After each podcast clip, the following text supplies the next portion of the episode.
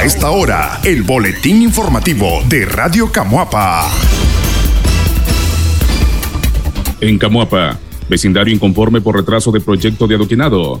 Los beneficiarios del proyecto de adoquinado en Camuapa y que está programado para este año asistieron a la sesión del Consejo Municipal este pasado viernes 15 de julio para conocer sobre la ejecución de la iniciativa ya que desde marzo depositaron la contrapartida y no ha sido posible iniciar con los trabajos. La profesora Teresa Sánchez, habitante del barrio Loma Linda, expresó que los pobladores ya se comenzaron a inquietar porque no ha comenzado el trabajo en la calle. Nosotros cumplimos con entregar en tiempo y forma para no generar ningún atraso. Ya la gente del barrio está comenzando a incomodarse y necesitamos una respuesta de parte de la alcaldía, enfatizó la pobladora. La profesora Sánchez expuso que la preocupación radica en que ahora está instalada la temporada de lluvia y eso no permite avanzar con los trabajos. Además, casi concluye la actual administración municipal. El próximo año llegarán otras personas a la alcaldía y tenemos miedo que el adoquinado quede en el aire. Es una gran necesidad para nosotros, afirmó la beneficiaria. La alcaldesa de Camoapa, Gretchen Martínez, justificó que el equipo del ejército de Nicaragua ha tenido retrasos en el traslado de su maquinaria y por esa situación no ha iniciado el proyecto. Esta semana nos comunicamos con el responsable de la institución y nos garantizaron que en 20 días estará la maquinaria en Camoapa, pero el proyecto va y no hay posibilidad de no ejecutarlo, sentenció la funcionaria. El secretario del Consejo Municipal, profesor Juan Francisco Salazar, propuso que la Comisión de Auditoría Interna de la Alcaldía revise los términos del convenio con el Ejército para valorar las acciones posibles, que la Comisión haga su análisis y luego, en una sesión extraordinaria, el Consejo discute el tema, porque hay mucho retraso, declaró Salazar. El Boletín Informativo. En Camuapa, Comunidad de Mombacho celebró a la sangre de Cristo. Devotos de la comunidad de Mombacho celebraron la fiesta de la sangre de Cristo el pasado viernes 15 de julio. La festividad principal, la noche del pasado jueves, con una vigilia, al día siguiente se hizo una misa masiva y la fiesta concluyó con la distribución de los alimentos. El delegado de la palabra en la comunidad, José Luis Picado, agradeció a todas las personas que se involucraron en la organización de la celebración y a los benefactores que contribuyeron con los recursos. Quiero destacar el trabajo de las familias que recibieron la imagen de la sangre de Cristo durante el novenario, a mi consejo que siempre apoya y a toda la comunidad por su integración.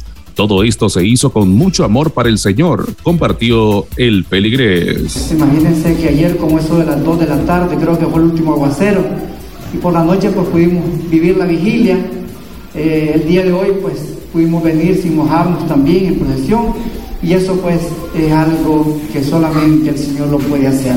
Entonces muchas gracias a cada uno también de nuestros hermanos que bienhechores, De, que nos han contribuido para que esta festividad se llevara a cabo.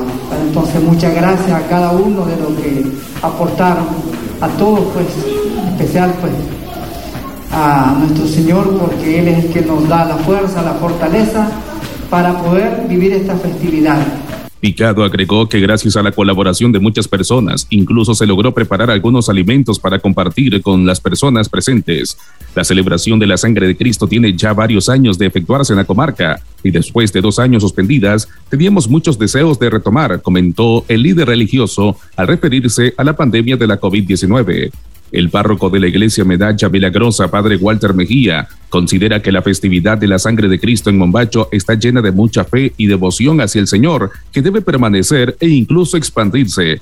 Tienen una tradición muy bonita en esta comunidad, está llena de valores religiosos y eso es importante mantenerlo. Para mí fue un placer acompañarles en ese proceso, declaró el sacerdote. El boletín informativo. Club de Fútbol Sala de Camuapa solicita ayuda económica. La directiva del Club de Fútbol Sala de Camuapa llegó a la sesión del Consejo Municipal para solicitar a las autoridades locales sean incluidos en el presupuesto del año 2023 con una partida que sería utilizada para sufragar los gastos de viajes y alimentación de la selección cuando represente el municipio en las ligas nacionales. Uno de los miembros del club, Alan Espinosa, explicó que han solicitado el apoyo porque los costos de representación son elevados y en algunas ocasiones se les dificulta cubrirlos. La disciplina del fútbol sala ha tomado relevancia en los jóvenes en los últimos meses y queremos contribuir de esa manera, motivando a los nuevos talentos y alejando a los chavalos de los vicios, destacó el deportista. Eh, pedir ayuda a la alcaldía para seguir con este proyecto porque sentimos que la gente de Camuapa sí, y lo recibió este proyecto, exacto, se entusiasmó, lo recibió como de buena manera y sentimos que, que hay una, un fuerte aprecio y cariño de las personas hacia el Fútbol Club y que de una u otra forma ellos sienten que el club nos representa a todos. ¿Cuántos años tiene el club de estar Bueno, de hecho ahorita el club cumple un año el 6 de agosto de fundado, pues de haber recibido de haber recibido la certificación por la Federación Nicaragüense y en menos de un año, pues gracias a Dios ya obtuvimos el, el subcampeonato nacional.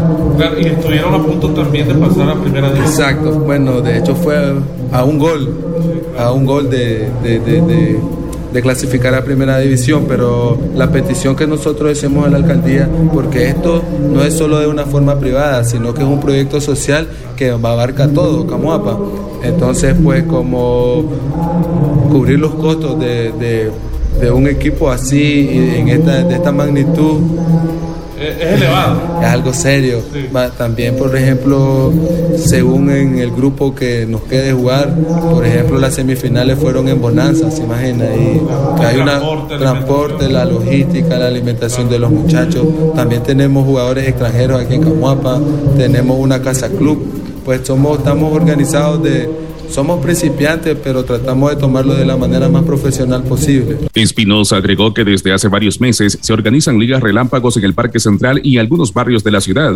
Hemos tomado cierta relevancia, ya que nuestra selección recientemente obtuvo el subcampeonato de la Liga Nacional de Fútbol Sala y estuvimos a un paso de pasar a Primera División. Pero vamos a perseverar y lo lograremos, indicó el representante. Tenemos años ya que el deporte ha estado como un poco olvidado y esta disciplina de futsal ha ha venido creciendo pues a nivel nacional, pero, pero aquí en Camuapa, en Camuapa especialmente ha estado caído. Y nosotros como Fútbol Club Camuapa hemos, este, hemos creado diferentes ligas, diferentes edades, diferentes categorías para para, para apoyar, pues, para incentivar el deporte y también hemos creado ligas de fútbol femenino que también este, así, había sido como olvidado aquí.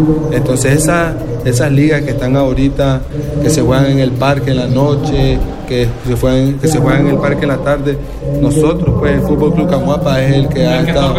Exacto, exacto. La alcaldesa de Camuapa, Gretchen Martínez, se comprometió en analizar la propuesta de los futbolistas y independencia de los recursos, se destinará una partida. Nosotros cada año dejamos presupuestado un dinero para las diferentes disciplinas deportivas, pero vamos a valorar la propuesta de estos muchachos, aseveró la funcionaria. El boletín informativo. Cruz Roja Nicaragüense impulsará programa de capacitación sobre gestión de riesgos en Boaco y Camuapa. En los próximos seis meses, Cruz Roja Nicaragüense implementará un programa de capacitación sobre gestión de riesgo en una comunidad rural del municipio de Camuapa y otra en Boaco. Se estima que este proyecto podría beneficiar a unas 700 personas de manera directa. Según el responsable del programa, Osmel Cárdenas III, este proyecto tiene varios componentes. El primero es la formación de voluntarios de Cruz Roja Camuapa, quienes serán ellos los que replicarán los conocimientos en las comunidades. Luego, vamos a trasladarnos a las comunidades. El objetivo es que las personas conozcan sobre cómo actuar en casos de emergencias. También el programa tiene componentes de seguridad alimentaria y salud, detalló el encargado. Este proyecto consiste en fortalecer las capacidades de respuesta de Cruz Roja Nicaragua y crear resiliencia a nivel de las, de las comunidades. A nivel de la filial vamos a fortalecer las capacidades de nuestros voluntarios desarrollando procesos de formación en materia de gestión de riesgo. Estos conocimientos posteriormente van a ser replicados en las comunidades. ¿Qué vamos a hacer en las comunidades? En las comunidades vamos a capacitar a las personas en materia de gestión de riesgo, qué hacer antes, durante o después de una situación de emergencia o desastre. Además de eso, vamos a hacer diagnóstico comunitario incorporando a la comunidad para que ellos conozcan y reflexionen sobre los diferentes escenarios de riesgo a los cuales están expuestos. Vamos a trabajar un componente de que es una parcela modelo para incentivar a la comunidad que es posible cultivar hortalizas, fruta eh, en pequeñas cantidades de, de tierra y incorporando buenas prácticas agrícolas amigables con el medio ambiente. Para finalizar con la comunidad vamos a trabajar el tema de cocinas mejoradas a donde queremos trabajar esto pensando en tres aspectos, el tema de medios de vida, o sea, el costo que tiene la leña, pero también el daño que le hacemos al medio ambiente cuando hacemos los grandes despales para poder tener toda la leña necesaria para la cocina. Y también el tema de la salud. La, la cantidad de humo ¿verdad? que inhala la persona que está preparando los alimentos es, alta, pero a través de esta cocina, con el sistema de chimenea, el sistema de ahorro de leña, vamos a disminuir esos efectos. En la... Cárdenas mencionó que el proyecto contempla la entrega de semillas y materiales de construcción para armar cocinas con su chimenea nosotros estimamos que con el proceso de capacitación iniciaremos en el mes de agosto. El resto del tiempo se utilizará para las asistencias técnicas, la siembra de las semillas y la construcción de las cocinas, señaló el Cruz Rojista. Y sí hay algunas actividades que van a quedar, por ejemplo, el, el tema de hortalizas, vamos a garantizar semillas, en el tema de las cocinas vamos a garantizar las herramientas y también los materiales. Las personas que participen en este proceso de formación, una de las metas que nosotros nos hemos planteado es que cada participante logre construir su propia cocina. Entonces, esa cocina ya le queda a la familia que participe en el proceso, ¿verdad? Aprende y también le queda un recurso. La coordinadora de Cruz Roja Camuapa, Flor Morillo, indicó que han realizado una presentación del proyecto a las autoridades municipales con el objetivo que se involucren en el proceso de selección de la comunidad beneficiada. Aún no se ha definido en qué comarca vamos a trabajar, Estamos pensando en Maceguito por las características del cerro, pero aún falta decidirlo, aseguró la encargada local. El boletín informativo. Instalarán 14 juegos infantiles en el Parque de Camuapa. Unos 14 juegos infantiles serán ubicados en los próximos días en el Parque Central de la ciudad de Camuapa, que es parte del proyecto que contempla algunas mejoras estructurales en esa zona. Según el plan de inversión anual del año 2022, en esta iniciativa se invertirán unos 500 mil córdobas de fondos propios. La encargada del área de proyectos de la alcaldía, Johanna Aragón, expresó que los 14 juegos de metales ya fueron adquiridos y están a la espera de su ubicación. Para instalar estos juegos se requieren hacer algunas obras menores en la zona del parque. La idea es que tengan una buena durabilidad, siempre y cuando se le dé mantenimiento, detalló la funcionaria. La alcaldesa de Camoapa, Gretchen Martínez, indicó que este sería una de las inversiones más importantes que su administración realiza en el Parque de Camoapa. Sabemos de las necesidades de que las familias y principalmente los pequeños tengan un lugar de esparcimiento, pero recordemos los recursos son limitados y debemos priorizar, enfatizó la edil. El boletín informativo. Ahora escuchemos el reporte en la voz de Crescencio Herrera. Adelante, Crescencio. Te escuchamos. Para todos los oyentes de Radio Camuapa y especialmente para lo que escucha siempre los micronoticieros de La Alforja. Finaliza Liga Juvenil en Camoapa. El día de ayer, domingo 17, finalizó la Liga Juvenil en la ciudad de Camoapa en el estadio Virgilio Flores y Flores. El día de ayer hubieron doble encuentros entre los equipos, los RAI y el equipo de los Tigres, quedando a última hora campeones el equipo de los RAI con score de un marcador de seis carreras por cuatro. Vamos a escuchar las palabras del doctor eh, Oscar Alanusa, presidente de la Comisión Municipal, eh, refiriéndose a este campeonato y animando a los jóvenes a seguir jugando. Escuchemos sus palabras. académico y ustedes no le tengan miedo cuando miren a Juan Alfonso ahí en el plato. Ese me hizo el pitcher Einer Martínez. Ah, cuando estemos por ahí no le tenga miedo. Él le lanza con todo. ¿Por qué el rey de No, no le tenga miedo. Ah, cuando miren un chegoyo así grandotote ahí bateando, le están poco, sin miedo. A la rodilla adentro. Vámonos. Son muy buenos peloteros. Tampoco se me vayan a desanimar cuando tengamos pérdida de partido. No, este proyecto es académico ahorita. Este proyecto es académico ahorita. Y quiero que se lo graben ustedes en la cabeza. Cuando hayan pasado cuatro o cinco años ustedes jugando juntos, la historia va a ser otra. Estamos en este momento en la premiación de la Liga Juvenil. El día de hoy se ha coronado campeón el equipo del señor Rito González. ¿Qué le pareció esta gran victoria, Rito, para Radio Camapa? Pues bien, bien, gracias a Dios este, por la victoria y gracias a Dios todo salió bien, en verdad. Eh, fue una idea mía de decirle al doctor Lanusse que montáramos una liga juvenil, porque aquí en Camuapa no, no se da la liga juvenil. Y fue lindo ver todos esos chavalos del pueblo, del campo, partiéndose el alma, jugando chavalos. La verdad es que estoy alegre, emocionado y Dispuesto a seguir adelante. Dispuesto a seguir a donde Dios nos ayude ahí. ¿Qué le pareció el, el rival que tenía en el día de hoy? El rival, ese equipo de Jorge es buen equipo. Si no perdieron en la primera ronda y yo sabía que tenía un hueso duro ahí. Y, pero mis chavalos ahí se fajaron se fajaron y la verdad que sacamos el juego, gracias a Dios. Y pues ahí estamos adelante. Y yo felicito a Jorge con sus chavalos. La verdad que hay andan muchos chavalos de Herrera, que son de los mismos Herrera que eran buenos antes. Pero ya se les llegó su tiempo, ahora vienen ese chavalero jóvenes. Eh, sus chavalos jóvenes, los míos y los que se quedaron también, pues, tiene que pasar uno, tiene que ser el ganador. ¿Cuál sería, ¿Cuál sería su mensaje? Usted que ha quedado campeón, otro subcampeón y que son los impulsores con el doctor Alanuncia de esta gran liga juvenil. ¿Cuál sería su mensaje para los que le están escuchando?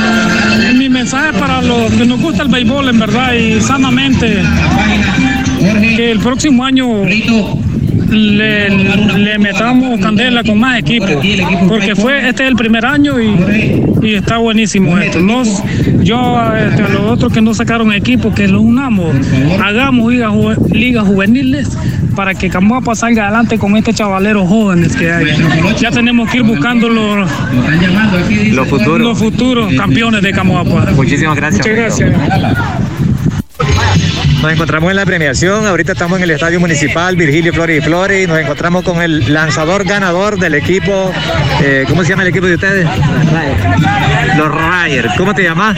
Einer. Einer, ¿cómo te sentiste hoy que ya estaba sacando ya el último AO para quedarte campeón con, esta, con este grupo de chavalos? Me sentí orgulloso porque es mi primer juego que gano final. ¿Y cuál sería tu mensaje como jovencito, como chavalo, para aquellos que todavía no han empezado a jugar en esta liga juveniles? Que sigan adelante.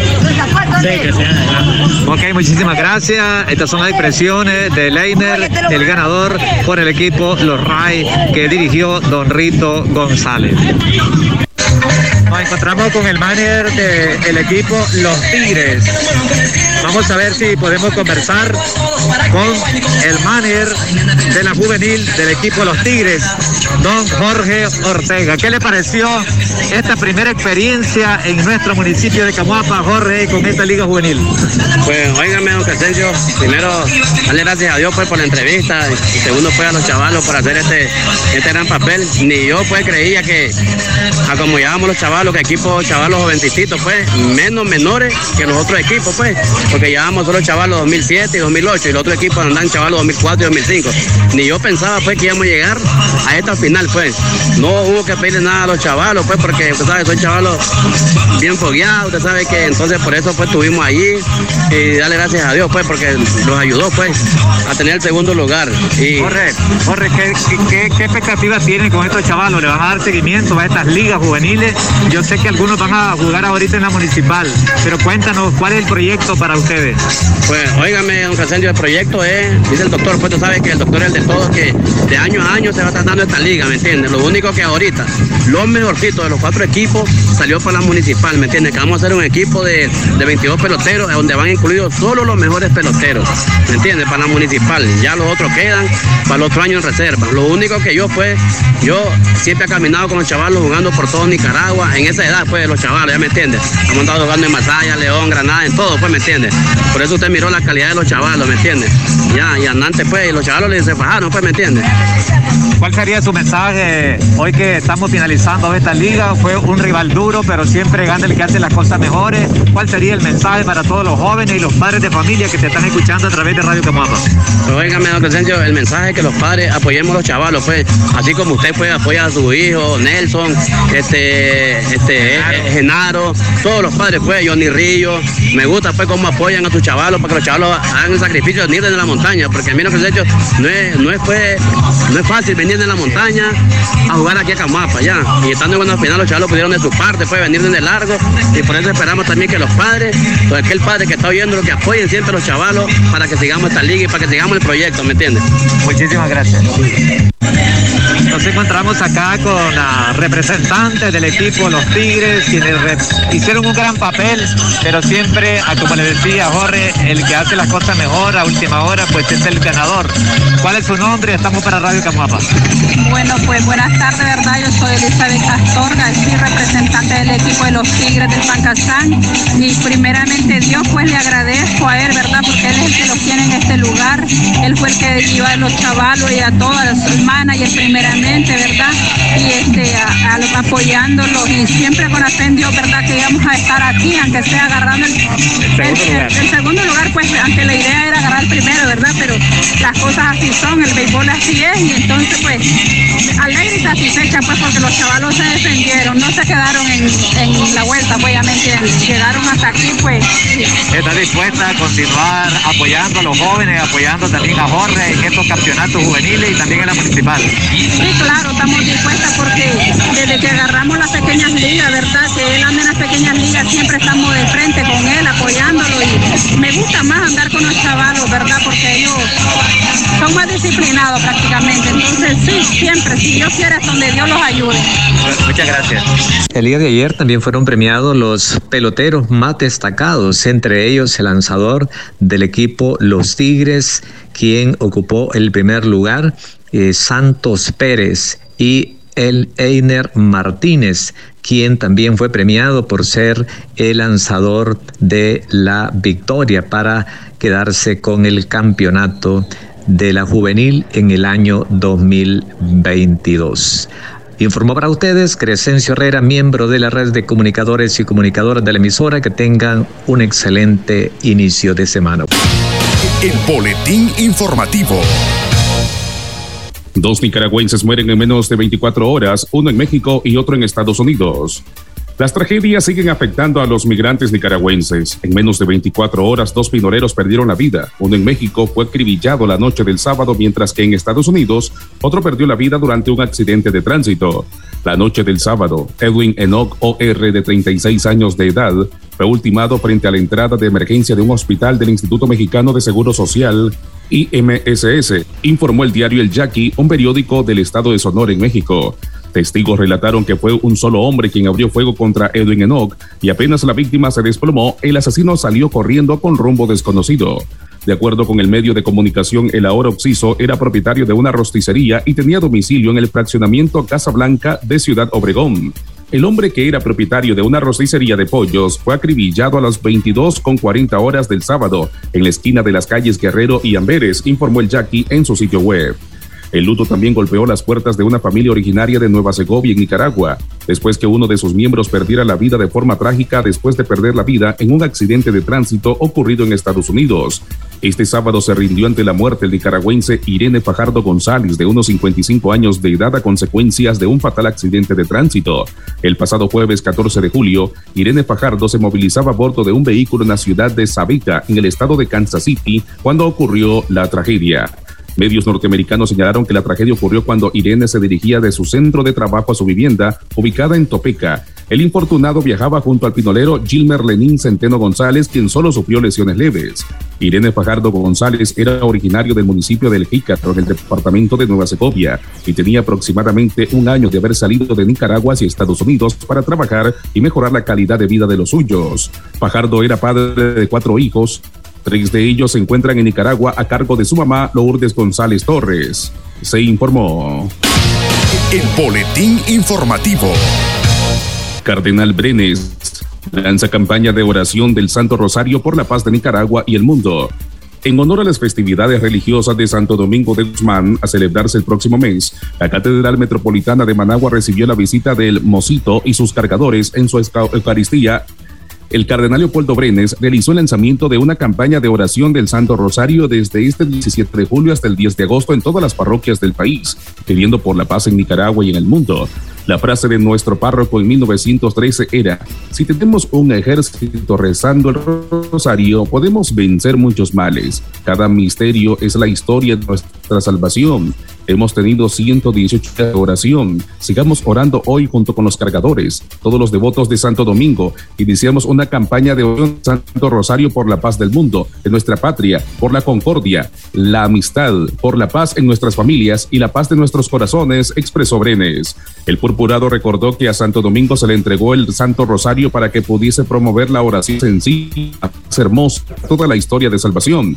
Además, destacó que la imagen del Mosito llega a catedral es de haber recorrido todas las 118 parroquias de la arquidiócesis de Managua. En su homilía resaltó el servicio de muchos años de las y los cargadores del Mosito, así como de la imagen de Santo Domingo que aguarda en la parroquia de las Sierritas. No ganan nada y lo hacen por pura generosidad. Es un servicio a la fe en el cual hay una misión, ver el rezo del Santo Rosario. Ese tiene que ser el compromiso de cada uno de ustedes. Si no le gusta, no puede ser cargador. Esa debe ser la base, dijo. Brenes rememoró que cuando Jesús vistió, visitó a Marta y María, Marta se sentó a los pies de Jesús a escucharlo, acción que debe ser el primer gesto de las personas y hacer cuestionar si realmente se escucha al Señor o a quienes o a quienes escuchamos, una pregunta necesaria a su juicio. Lo primero es escuchar a Dios, a Jesús. Este mensaje del Evangelio tenemos que guardarlo y meditarlo profundamente. Escuchar a Jesús. Hay dos acciones dentro de la iglesia. La acción pastoral tiene que ser animada por la escucha para hacer efectivo su trabajo pastoral. Como Madre María nos dice, escuchen a mi hijo, manifestó.